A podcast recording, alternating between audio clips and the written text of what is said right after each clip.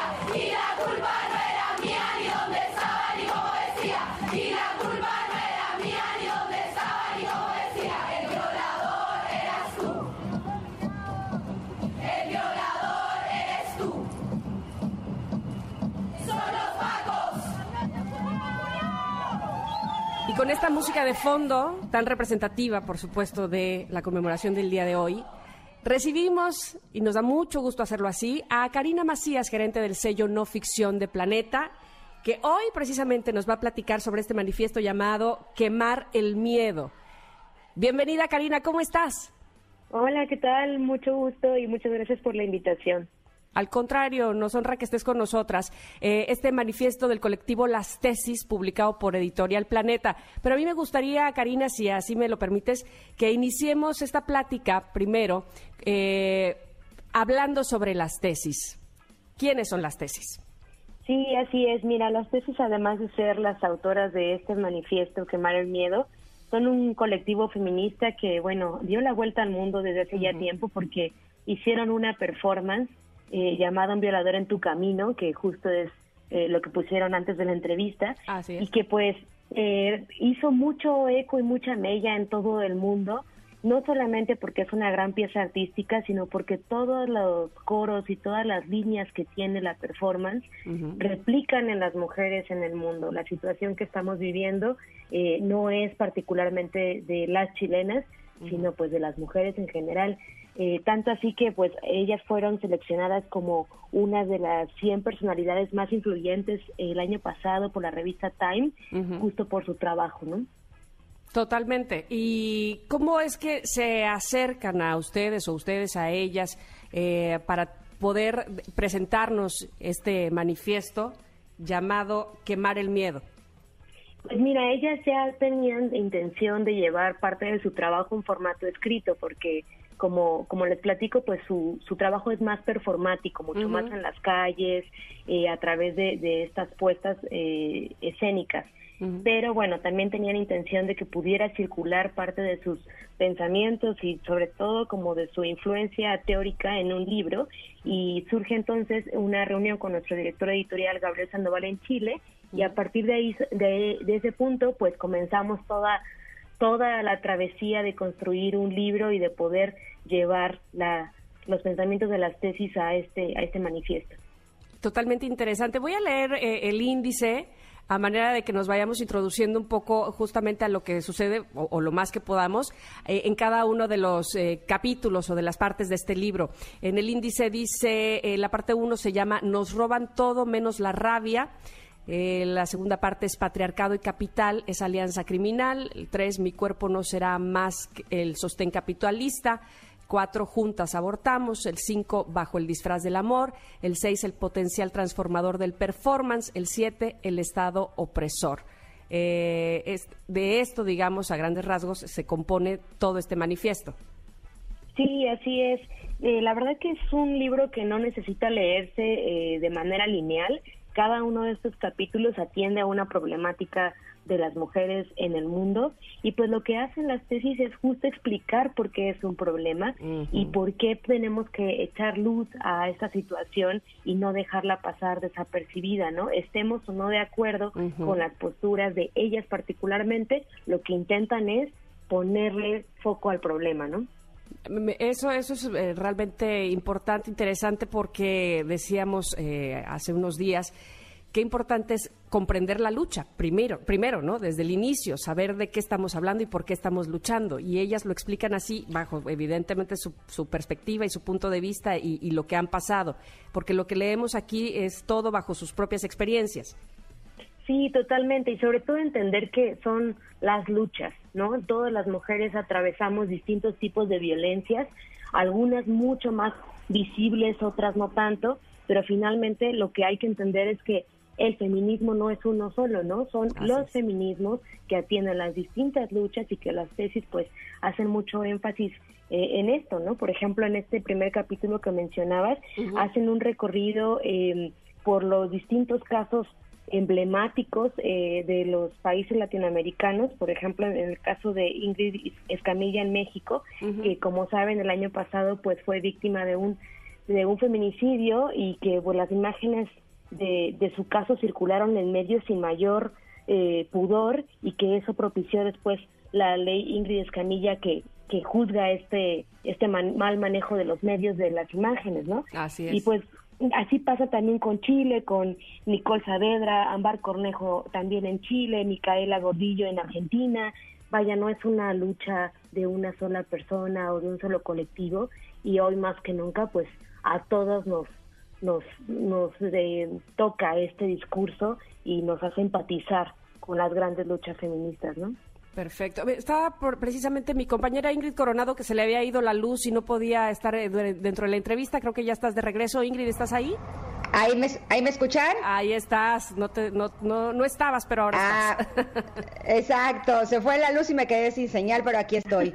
Oye, Karina, a mí algo que me gusta mucho de este libro es que a pesar de que es un libro de protesta, de alguna manera, eh, la propuesta que tienen me parece que es muy interesante. Eh, ellas dicen que la experiencia de una es la experiencia de todas y en eso coincido totalmente porque me identifiqué en muchas partes de este libro, pero también me gusta que dicen que nosotras elegimos el arte como resistencia. Esa parte eh, me parece que es muy rica. ¿Nos podrías hablar un poquito de eso? Sí, totalmente. Pues bueno, yo creo que parte de, de, digamos, del eco que hizo su trabajo fue justo que lo hicieron a partir de una manifestación artística que llamó la atención, que es esta coreografía acompañada de la performance de Un violador en tu camino. Y pues la verdad es que enchina la piel, ¿no? Verlas en esa manifestación, haciendo ese trabajo colectivo y coreográfico, coordinadas completamente entre todas y todas diciendo el mismo mensaje, ya da la vuelta al mundo, ¿no? Es como una gran Sí. manifestación artística y el la fuerza del arte está ahí, ¿no? Que traspasa fronteras, que no necesita un solo lenguaje, incluso no necesita un espacio idéntico en todos los países, ¿no? Se ha hecho la performance en plazas, se ha hecho frente a palacios gubernamentales, se ha hecho en mercados, en cualquier lugar donde haya mujeres exigiendo su derecho, pueden replicar esta, esta coreografía y de ahí está su fuerza. Y en el libro lo que ellas hicieron y que fue muy atinado es que al comienzo de cada capítulo ponen un fragmento de una nueva performance o de un nuevo eh, acto coreográfico, digamos, ¿no?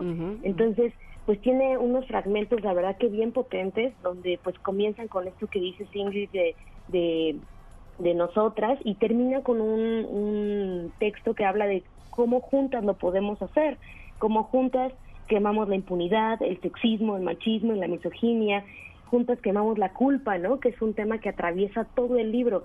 Siempre somos las culpables por vestirnos así, por decir, eh, por exigir el derecho que tenemos a un mejor sala- un mejor sueldo o un sueldo idéntico al de el hombre que hace el mismo trabajo en tu empresa, ¿no? O sea, siempre pareciera que estamos en una posición en la que tenemos que pedir permiso, ¿no? Y pues eso nos ponen en un en una escalera más abajo que, que cualquier otro personaje, ¿no?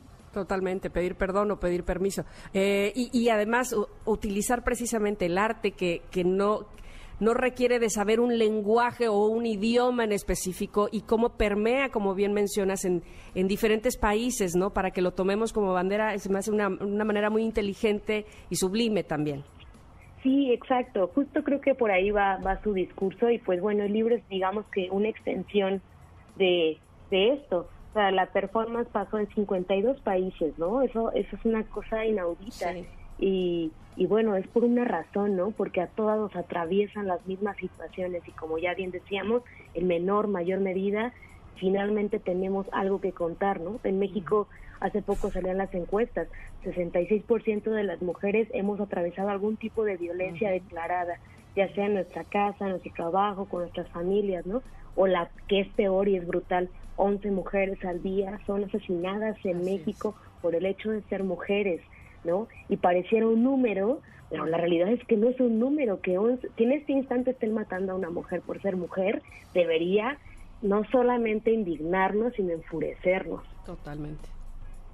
Totalmente. De hecho, leyendo este libro, sí se me revolvía el estómago en muchas partes y me daba mucho coraje. Bien dice el dicho de que es tan culpable el que mata a la vaca como el que le agarra la pata. Y la pregunta que, que exponen ahí de por qué casi todas las mujeres que conoces han sido víctimas de abuso y los hombres no conocen a ningún abusador, ¿no? Claro, o, sea, claro, eh, es- eh, o sea, creo que tenemos como muchos tipos de abusadores. El abusador, pero también él o la que encubre a sus amigos abusadores. Y Claro. creo que sí es importante que las mujeres seamos conscientes que no tenemos por qué ser víctimas de abuso por parte de absolutamente nadie, ¿no? Sí, totalmente. O sea, ¿a quién no le ha pasado que estamos en chat de WhatsApp, grupos de amigos, amigas, y que de pronto a alguien, algún amigo le parece gracioso mandar una nud o hacer algún comentario misógino o burlarse de alguna compañera del trabajo, ¿no? O sea, ese tipo de cosas que, que uno podría decir, ah, bueno, no lo dije yo. Pues no, pero al final eres cómplice de eso porque estás Apoyas, aceptando que alguien más lo diga, ¿no? Entonces, vaya, es una complicidad que pues que es histórica y que poco a poco nos vamos dando cuenta, ¿no? No nacimos siendo feministas, no nacimos entendiendo esta lucha Así y es. pues justo las tesis lo que dicen es quitemos de la venda al problema y quitémonos la venda a nosotros, ¿no? Y ahí comenzar a ver actitudes incluso de nosotras mismas que podemos caer como en este mismo patrón misógino o machista, ¿no? Totalmente de acuerdo. Y nos gustaría, antes de cerrar, evidentemente, eh, Karina, con esta plática, que nos eh, dijeras y que a todos nos quedara muy claros dónde podemos encontrar, dónde podemos adquirir el libro Quemar el Miedo. Pues mira, ya está disponible en todas las librerías del país. Ahora, por la situación de la pandemia, hemos puesto especial énfasis en el e-commerce, en las plataformas digitales. Entonces, bueno, pues todas las librerías que conozcan, las más, más famosas y las más independientes, ahí el libro ya está circulando. E incluso pueden entrar a la página de Planeta de Libros eh, México, pu- planetadelibros.mx y si entran al título del libro, ahí entonces vienen los links para poder entrar a las tiendas digitales. Perfecto. Te agradecemos Perfecto, muchísimo. buenísimo, Karina. Muchas gracias. No, de nada a ustedes y ojalá el libro llegue a muchas manos. Ojalá Así que sí. será. Así será. Te agradecemos que hayas estado con nosotros. Oigan, tenemos Casa Yemna, un programa eh, muy, muy rico, por lo tanto nos vamos a ir a un corte y regresamos también con una de esas mujeres que seguramente les van a tocar el corazón porque les va a inspirar todo lo que tiene para decirnos. Somos Ingrid y Tamara y estamos en el 102.5. Regresamos. tienen miedo porque no tenemos miedo. Nos tienen miedo porque no tenemos miedo.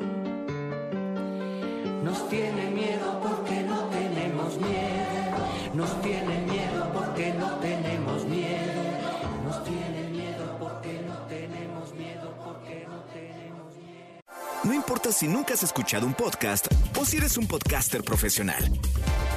Únete a la comunidad Himalaya.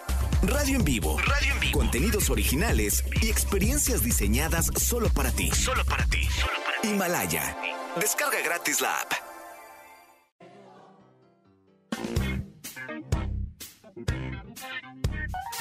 Es momento de una pausa. Ingrid y Tamara, en MBS 102.5.